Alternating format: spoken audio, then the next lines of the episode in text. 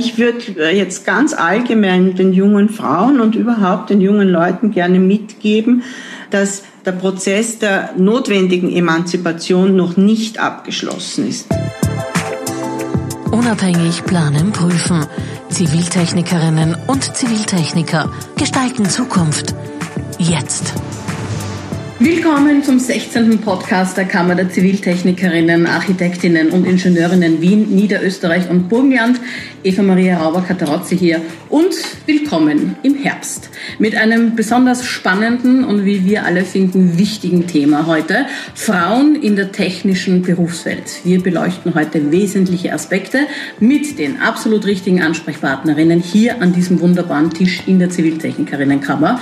Ich begrüße recht herzlich die Vorsitzende Vorsitzende des Ausschusses Ziviltechnikerinnen. Herzlich willkommen, Architektin, Diplomingenieurin Barbara Kübler. Vielen Dank für die Einladung. Ich freue mich sehr, hier sein zu dürfen. Äh, ich bin Architektin in Wien, bin seit 2019 Vorsitzende des Ausschusses Ziviltechnikerinnen und in der Funktion dann auch Mitglied des Bundeskammerausschusses der Ziviltechnikerinnen. Und äh, mir ist es besonders wichtig, heute über die Vernetzung und das Networking unter Frauen zu sprechen in der Hinsicht auf Verbindung der, der Frauen untereinander als auch nach außen hin den äh, Netzwerken, männlichen Netzwerken etwas entgegensetzen zu können. Vielen Dank, herzlich willkommen. Wir freuen uns auch sehr über Diplomingenieurin Margarete Salzer. Schön, dass Sie heute hier sind. Herzlich willkommen. Herzlichen Dank für die nette Begrüßung. Ich finde es auch sehr schön, hier in der Kammer zu sein. Ich bin Tragwerksplanerin, also äh, Ziviltechnikerin für Bauingenieurwesen und habe ein Büro in Wien äh, mit äh, mittlerweile acht Mitarbeiterinnen, das mir nach wie vor auch Kummer bereitet, aber noch mehr Spaß. Und in dieser Runde hier und heute begrüße ich auch Architektin, Diplomingenieurin Dr. Sabine Riss. Herzlich willkommen an diesem Tisch. Herzlichen Dank auch meinerseits für die Einladung zu diesem Podcast. Ich bin äh, promovierte Architekturwissenschaftlerin und auch an der Technischen Universität Wien tätig befasse mich auch dort mit Gleichstellungsfragen bereits in der Architekturausbildung, aber dann auch in der Architekturpraxis und auch in der Planung der gebauten Umwelt. Und mir ist es besonders wichtig zu erwähnen, dass bereits während der Ausbildung und auch in der frühen Arbeitspraxis äh, Frauen mit äh, Rahmenbedingungen zu tun haben, die eben zur Reduktion vom Frauenanteil im Karriereverlauf führen. Mhm.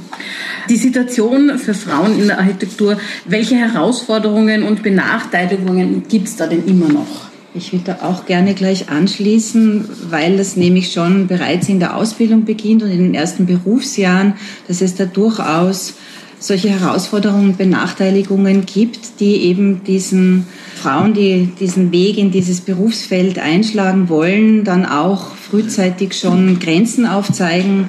Sie haben es auch so zum Beispiel in der Architekturausbildung schon mit einer noch Mehrzahl an männlichen Lehrenden zu tun, die in Männernetzwerken gut verankert sind, wo auch die Strukturen noch nicht gleichberechtigt sind, trotzdem, dass fast zwei Drittel aller Studentinnen Frauen sind. Frauen erfahren tatsächlich doch immer wieder auch Ignoranz während der Ausbildung, werden weniger ernst genommen, ihre Kompetenz wird in Frage gestellt, bis hin auch zur geschlechtsspezifischen Diskriminierung oder auch Übergriffen. Das heißt, es ist eigentlich nicht leicht für junge Frauen, sich mit Freude und Selbstvertrauen auf diese zukünftige Tätigkeit als Architektin vorzubereiten. Zu den selbstständigen Architektinnen jetzt, die Ziviltechnikerinnen, die als, als Ziviltechnikerinnen mit aufrechter Befugnis arbeiten, habe ich mir den Jahresbericht aus dem Jahr 2022 angesehen. Das sind also die, die letzten Zahlen, die wir über den Frauenanteil äh, in der Architektur und im Ingenieurwesen haben. Und das sieht so aus, in der Kammer Wien Niederösterreich-Burgenland haben wir einen, insgesamt einen äh, Frauenanteil von 21 Prozent. Bei den Architektinnen, äh, bei den Ingenieurinnen sind das nur 5,6 Prozent. Wenn man das Ganze sich aufgeschlüsselt anschaut nach den einzelnen Bundesländern, dann ist das Burgenland leider das absolute Schlusslicht, während äh, Niederösterreich und Wien in etwa gleich sind mit einem leichten Vorsprung der Wiener Architektinnen.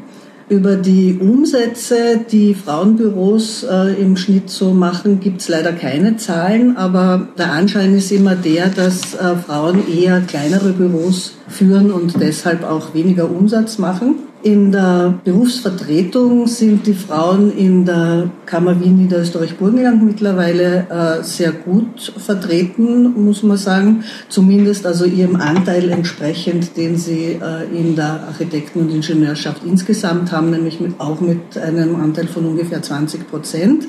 Es gibt dazu einen äh, Beschluss der Bundeskammer, nämlich aus dem Jahr 2008, äh, dass dieser Anteil äh, also erreicht werden soll in den einzelnen Ausschüssen, ein Frauenanteil von 20 Prozent oder immer mindestens eine Frau.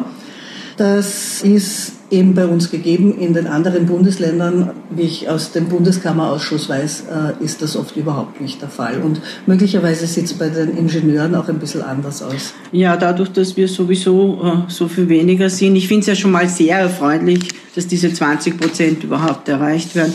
Bei uns ist das Problem, der Frauenanteil ist sowieso gering und dann auch noch Kolleginnen äh, zu motivieren, hier in Ausschüssen teilzunehmen, ist auch recht schwierig, weil ich weiß es für mich selber, ich war auch nicht ganz so leicht zu motivieren, dass ich da mitmache.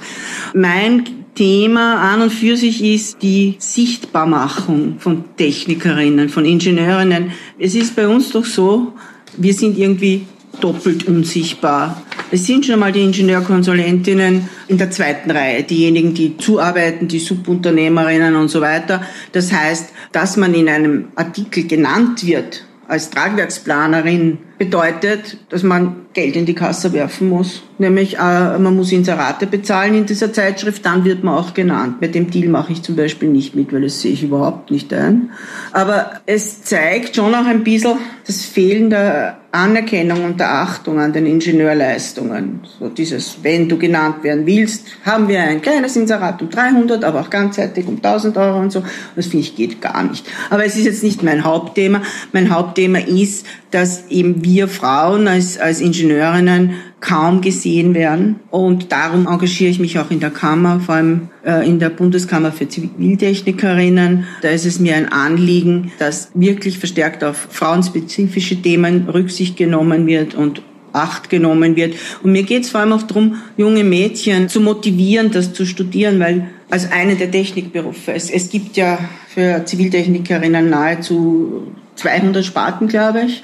Also es gibt eine große Range an, an Berufsmöglichkeiten und es ist schade, dass hier so wenig Mädchen Interesse zeigen. Ich bin überzeugt davon, dass viel mehr junge Frauen dafür geeignet wären, sagen wir so. Ja. Mhm. Wie sehen Sie das seitens auf, auf der Uni, sage ich mal, äh, Stichwort Nachwuchsförderung, Stichwort Nachwuchs, junge Frauen studieren, wo verliert man sie dann oder wo, wo beginnt es dann äh, ja. schwierig zu werden? Das ist interessant, ja, weil wo sind die? Also tatsächlich schließen jetzt ähm, an der TU Wien, die ja quasi nebenan ist und die größte Planungsfakultät eigentlich im deutschsprachigen Raum ist, schließen zwei Drittel Frauen ab. Also das ist ja per se eine wirklich gute Zahl.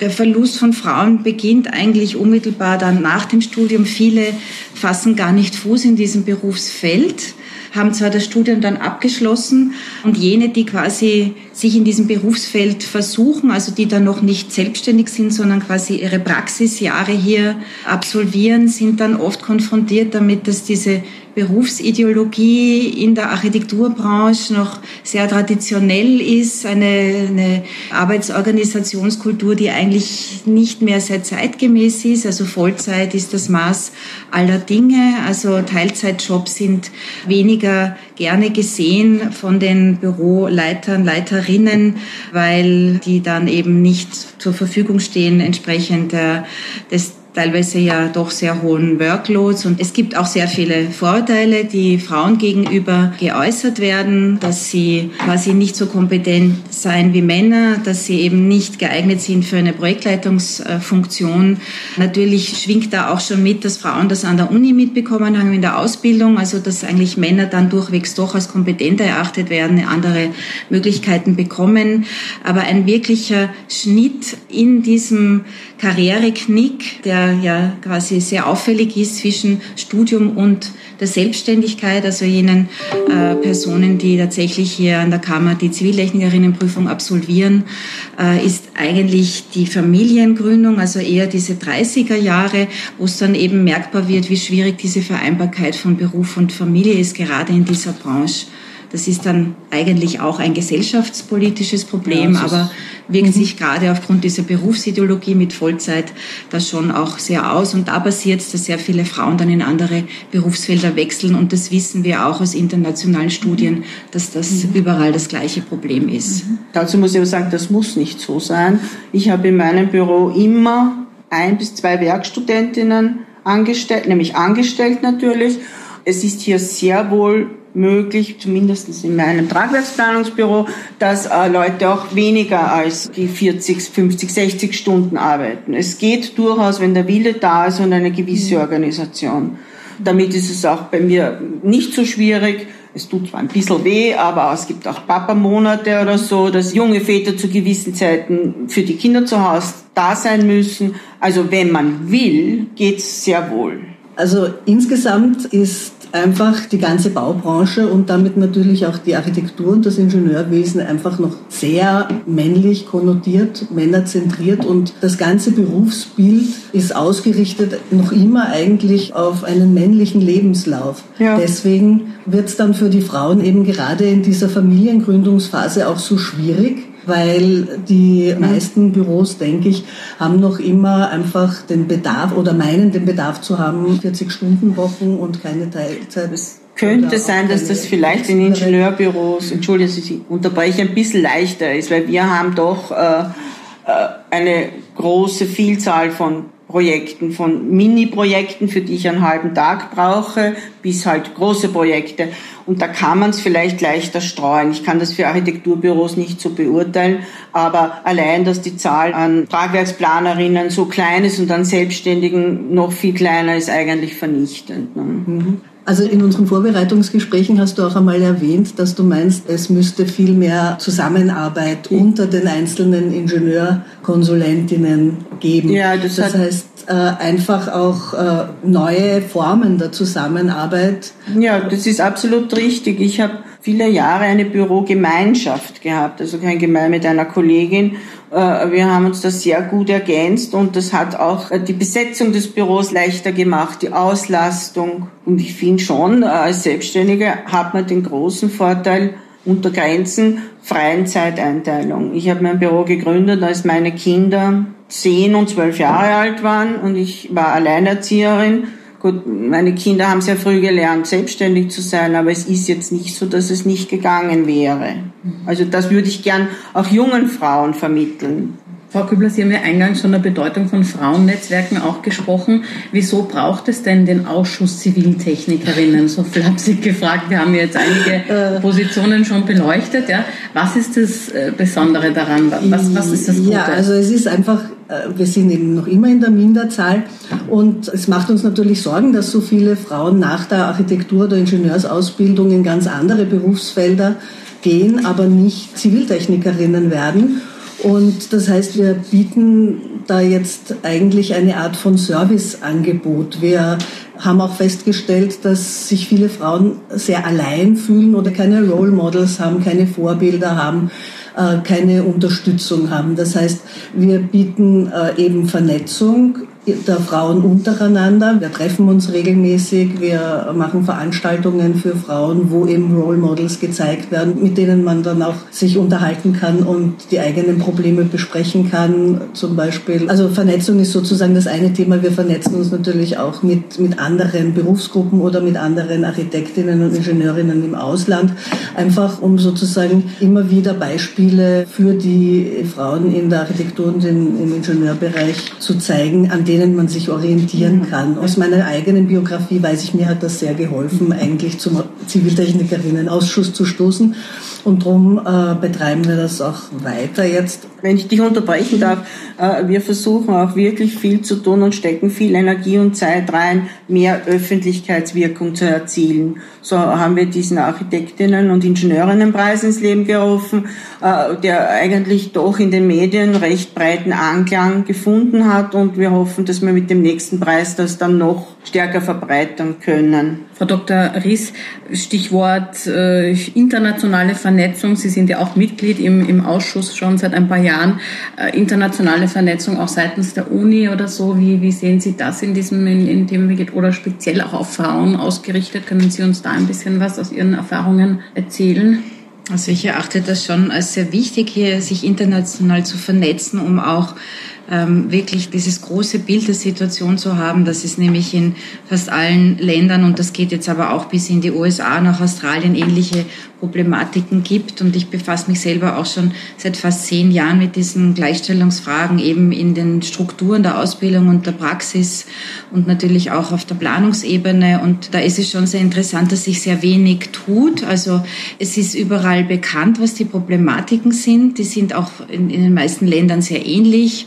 Vielleicht äh, muss man jetzt da in dem Fall auch noch sagen, dass Österreich aufgrund dieser doch strengeren Rahmenbedingungen, wie wird man Ziviltechnikerin, oder Ziviltechniker einen geringeren Frauenanteil hat von Personen, die eben hier selbstständig tätig sind, international gesehen, weil die Rahmenbedingungen bei uns wirklich sehr viel strenger sind als in anderen Ländern. Also wir sind international leider Gottes eher im Schlusslicht. Wenn man schaut, wie ist der Frauenanteil bei den selbstständigen Ziviltechnikerinnen, dann ist Österreich da nicht sehr gut aufgestellt. Also da haben wir tatsächlich Aufholbedarf und internationale Vernetzung äh, ist insofern auch gut, weil man dann eben auch gemeinsam an Strategien arbeiten kann, gemeinsam Strategien auf den Weg bringen kann. Und es gab ja im Rahmen des äh, Ausschusses hier, wo die Bundeskammer auch involviert war, dieses internationale Forschungsprojekt äh, Yes We Plan. Von daher wurde ja da auch sehr viel Erhebung gemacht in insgesamt fünf Ländern und das wurde alles zusammengetragen und jetzt versuchen eben die einzelnen Länder mit diesem entstandenen Wissen und den Erkenntnissen hier auch die Situation zu verbessern. Yes We Plan, Leuchtturmprojekt Nummer eins. Äh, wir waren da auch dabei natürlich und haben begleitet. Aus Ihrer Sicht, äh, Architektin Barbara Kübler. Ja, also Yes We Plan, äh, wie die Sabina schon gesagt hat, ist ein, ein EU-Projekt gewesen, ein Erasmus ja. Plus, glaube ich, hieß das oder so ähnlich. Und äh, es war eben die, die Aufgabe dieses Projektes, äh, in den äh, beteiligten Ländern die Situation der Architektinnen und Ingenieurinnen zu analysieren und dann voneinander zu lernen und Best Practice Beispiele äh, zu implementieren. Es gibt einen, einen Abschlussbericht, einen sehr interessanten, den man hier in der Kammer auch bekommen kann. Die Zusammenarbeit zwischen den einzelnen Ländern hat äh, äh, gute Ergebnisse gebracht. Und eines dieser Ergebnisse in Österreich ist eben die äh, Aufsetzung des äh, Another Future Awards, die Entwicklung dieses äh, Frauenarchitekturpreises, der letztes Jahr zum ersten Mal vergeben wurde in äh, vier Kategorien. Und was ich eigentlich zum Award noch sagen wollte, ist, dass ein integrativer Bestandteil dieses Registrierungsprozesses äh, für den Award die Eintragung ins das sogenannte Archiv, wir nennen es Archiv, ist, wo äh, die Projekte hochgeladen werden und man sie beschreiben kann.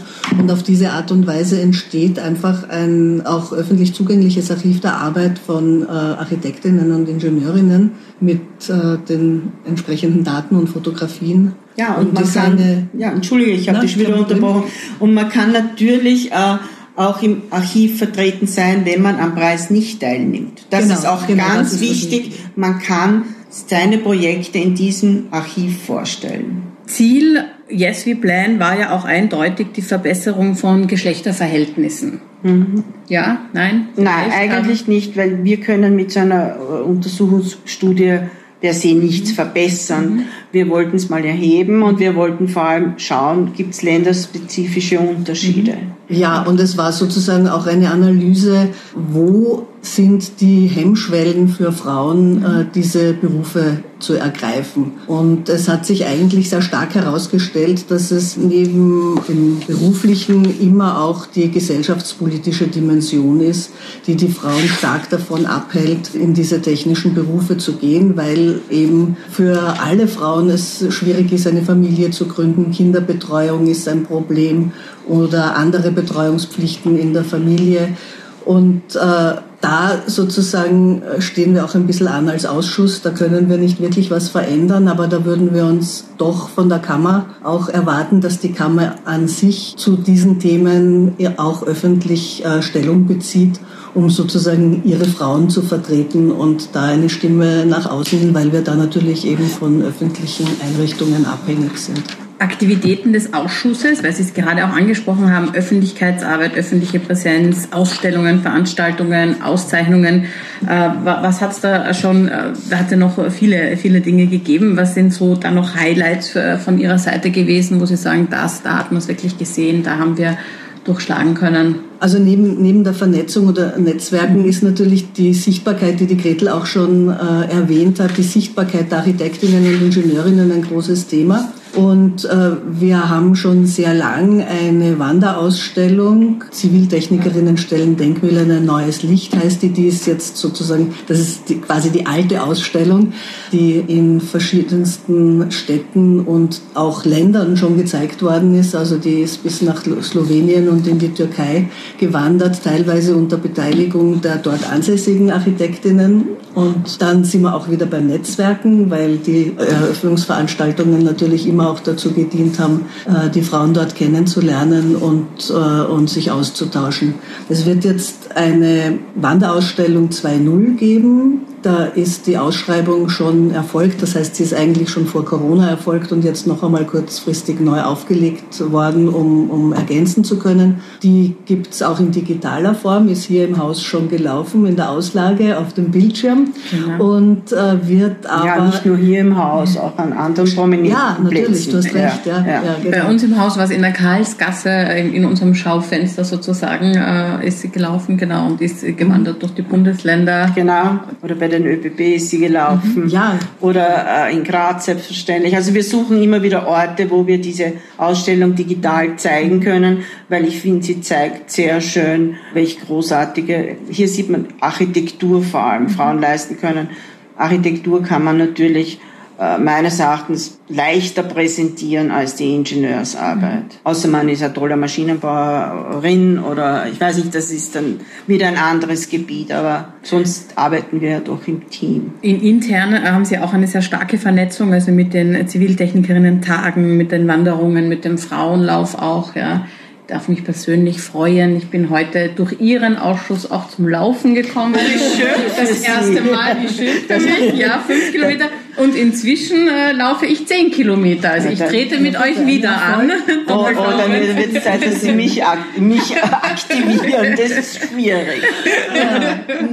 Was ich auch noch erwähnen möchte, ist vielleicht die Gesprächsreihe Ziviltechnikerinnen im Dialog, die wir ja. auch jetzt wieder aufgelegt haben. Die gab es mhm. vor Corona schon einmal mit äh, einigen bekannten Frauen, wo wir über Karriere gesprochen haben. Mittlerweile hat sich da der Fokus vielleicht ein bisschen verschoben und wir sprechen mit Frauen, die die in architekturaffinen Berufen tätig sind, aber im Grunde eben auch immer über ihre Position als Frau in einer gewissen Struktur und äh, über die Schwierigkeiten, die man als Frau dann möglicherweise hat und wie, wie die von diesen Frauen, die sehr erfolgreich in ihren Berufen sind, gelöst werden. Auch eben, um, um wieder ein bisschen Hilfestellung zu geben für unsere Kolleginnen, die vielleicht äh, sich irgendwie nicht so sicher mhm. fühlen in ihrer beruflichen Situation. Darf ich eine kleine Werbung machen? Äh, Unbedingt. Und zwar nächste Veranstaltung ist im Oktober, kommt die ich glaube, es ist der 4. Oktober, kommt Hertha Hurnaus, die bekannte Architekturfotografin, zu uns und wir werden sicher ein sehr interessantes Das glaube ich wohl. Das ja. freue ich mich schon auf den Abend, muss ich sagen. Stichwort Mutterschutz für Architektinnen. Was wurde da erreicht? Ja, Mutterschutz äh, für Architektinnen äh, ist eben umgesetzt worden. Das gab es davor nicht. Das ist ja sehr schwierig. Es gibt für freiberuflich tätige Architektinnen nicht die Möglichkeit, in Karenz gehen zu mhm. können. Das heißt, also wenigstens den, den Mutterschutz, den gesetzlichen, konnte man äh, für sie sichern. Es gibt ein Dokument dazu, eine, ein, ein Schriftstück der Kammer, das nennt sich Leitfaden Geburt eines Kindes. Und im Fall, dass man sich eben in informieren möchte über den Mutterschutz und diese gesetzlichen Möglichkeiten, dann kann man das bei der Kammer bekommen. Man muss sich das schon vorstellen, dass das noch nicht so lange her ist, dass es das mhm. gibt. Ja. ja. Also Wahnsinn. Wahnsinn, genau. Ja. Eigentlich undenkbar, ja. Weil damit wird schon vielen jungen Frauen der Berufseinstieg wirklich erschwert bzw. verzögert. Aber es geht, ich muss dazu sagen, es geht auch, wenn man sich erst später selbstständig ja. macht. Das weiß ich von mir selber und auch das kann funktionieren. Mhm. Man kann ruhig auch äh, Frauen um die 40 noch motivieren, mhm. finde ich. Ja, ich habe mich sogar noch später selbstständig gemacht, muss ich da sagen. ja, ja, und, und ich muss auch sagen, dass gerade in dieser Situation mir tatsächlich die Ziviltechnikerinnen schon geholfen haben, weil ich dachte immer, ich bin allein. Und diese Gesellschaft von Frauen, die ähnliche, andere Probleme haben, aber die jedenfalls einfach greifbar erreichbar sind und mit denen man sich austauschen kann, das hat mir, hat mir viel gebracht und deswegen habe ich auch angefangen, mich selber zu engagieren in diesem Ausschuss. Und ich möchte an der Stelle vielleicht auch noch hinweisen auf die Website, die es gibt, die jetzt ah. gerade auch so im rundum Erneuerungsprozess genau. befindlich ist. Also da geht es jetzt um die Website von allen Ziviltechnikerinnen Ausschüssen der österreichischen Länderkammern. Es gibt insgesamt vier Länderkammern in Österreich und jede Länderkammer hat einen Frauenausschuss. Die Frauen wiederum dieser Frauenausschüsse, die Hauptvertreterinnen sitzen dann im, im Bundesausschuss der Ziviltechnikerinnen. Und äh, auf dieser Website findet man auch alle Frauen in allen Ausschüssen und das ist, glaube ich, auch wichtig und ein Incentive, wenn man sich da informieren möchte, was die Ausschüsse machen, quer durch Österreich, welche Personen es gibt als Ansprechpersonen, also um auch hier, wie du, Barbara, gesagt hast, äh, bei Frauen, die eben auch Unterstützung wünschen oder gerne mitwirken wollen. Also an dieser Stelle herzliche Einladung auch an, an möglichst viele Architektinnen, Ingenieurkonsulentinnen hier auch mitzuwirken. Also je mehr wir sind, desto mehr können wir bewegen. Genau, und unbedingt jüngere Frauen sollten zu uns finden. Das würde uns wahnsinnig freuen, weil es ist natürlich so, dass sich gerade im, im Arbeitsleben ja unendlich viel ändert im Moment. Die Ansprüche an die Arbeit, äh, ich sage nur Work-Life-Balance, werden ganz andere. Und ähm, ich denke, dass gerade im, im Bereich der selbstständigen Tätigkeiten ja dann doch eher noch die Möglichkeit besteht, auch diese Ansprüche verwirklichen zu können, vielleicht doch einfacher als in anders strukturierten Berufsfeldern. Ich wollte zuerst eigentlich noch erwähnen, dass auch ein Schwerpunkt oder eine Bemühung unserer Ausschüsse ist derjenige, dass wir versuchen, viel mehr Frauen in verschiedene Jurys zu bringen.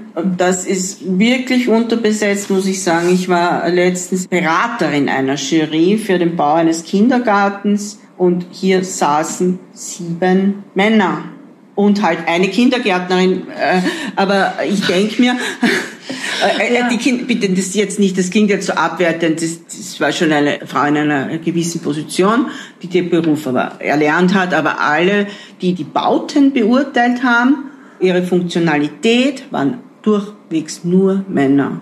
Und ich finde, hier gehört, warum soll Männer nicht dabei sein, aber hier gehört wirklich ein höherer Frauenanteil. Ja, zu diesem Zweck äh, gibt es ja eine Expertinnenliste, die wir aufgelegt haben und äh, die weiblichen Mitglieder der Kammer gebeten haben, sich einzutragen, wenn sie äh, Expertise auf verschiedenen Gebieten bieten können. Und da gehört natürlich dazu die Teilnahme oder die, äh, die Besetzung von Jurien, aber auch äh, Sachverständigentätigkeiten Tätigkeiten oder Beiratstätigkeiten. Absolut. Ja. Und äh, weil es heißt ja sehr oft, wenn solche Beiräte oder Jurien besetzt werden, ja, es gibt ja keine Frauen. Genau. Und damit kann man dem eigentlich sehr gut entgegentreten. Es ist so, die, äh, diese Expertinnenliste gibt es in den, in den Länderkammern, ist sie tatsächlich schon aufgelegt. Bei uns äh, ist sie noch im Entstehen, aber demnächst wird es sie auch hier geben. Und dann äh, ist es eigentlich österreichweit, gibt es dann keinen Grund mehr zu sagen, in so einem Fall wie den deinen, Gretel, äh, es gäbe keine Frauen, die in einer Jury mitarbeiten könnten. Könnten, genau. Ja. Und ich möchte dazu gerne auch ergänzen, damit eben auch Frauen in den Büros, sei es jetzt Architektur, Ingenieurbüros, quasi auch es in diese Führungsebene schaffen, um dann auch quasi von außen von Juries dann auch eingeladen werden zu können, ist es schon wichtig, dass auch in den Büros quasi dieses Wissen vorhanden ist, dass man die Büros eigentlich unterstützt, das kann man, äh, wie man mehr Geschlechtergerechtigkeit herstellen kann. Und das ist etwas, was wir ja an der Universität auch versuchen, wo es natürlich an der Universität auch leichter ist, Dinge zu regeln, also Quotenregelungen, aber auch bei gleichwertiger Qualifikation sind Frauen zu bevorzugen, also dass man wirklich diese dieses eigentlich Gender Diversity Denken, das auch in vielen Unternehmen ja gang und gäbe ist. Und eigentlich State of the Art ist, dass man das auch tatsächlich versucht, in die Architektur- und Ingenieurkonsulentinnenbüros einzuführen, um hier mehr Bewusstsein zu erzeugen, um den Büros auch Möglichkeiten zu geben, je nach Bürogröße. Es gibt ja natürlich Unterschiede an Möglichkeiten, aber hier entsprechend ihres Potenzials agieren zu können, damit man eigentlich auch Frauen diese, ich sag mal, Berufskarrieren erleichtern kann und eben um letztlich auch in Juries, in Entscheidungspositionen, äh, in Entscheidungsgremien hier wirklich zu diesem äh, paritätischen Anteil zu kommen.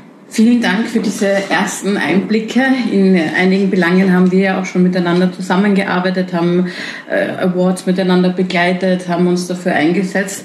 Gibt es sowas jetzt als äh, Resümee, als Wunsch? Vielleicht gibt es einen Appell an die Zukunft oder auch einen Appell an uns Frauen als abschließendes Statement. Was, äh, was würden Sie uns noch gerne mitgeben oder den jungen Frauen? Es gibt immer die Behauptung, ihr seid eh gleichberechtigt, eh alles leibend.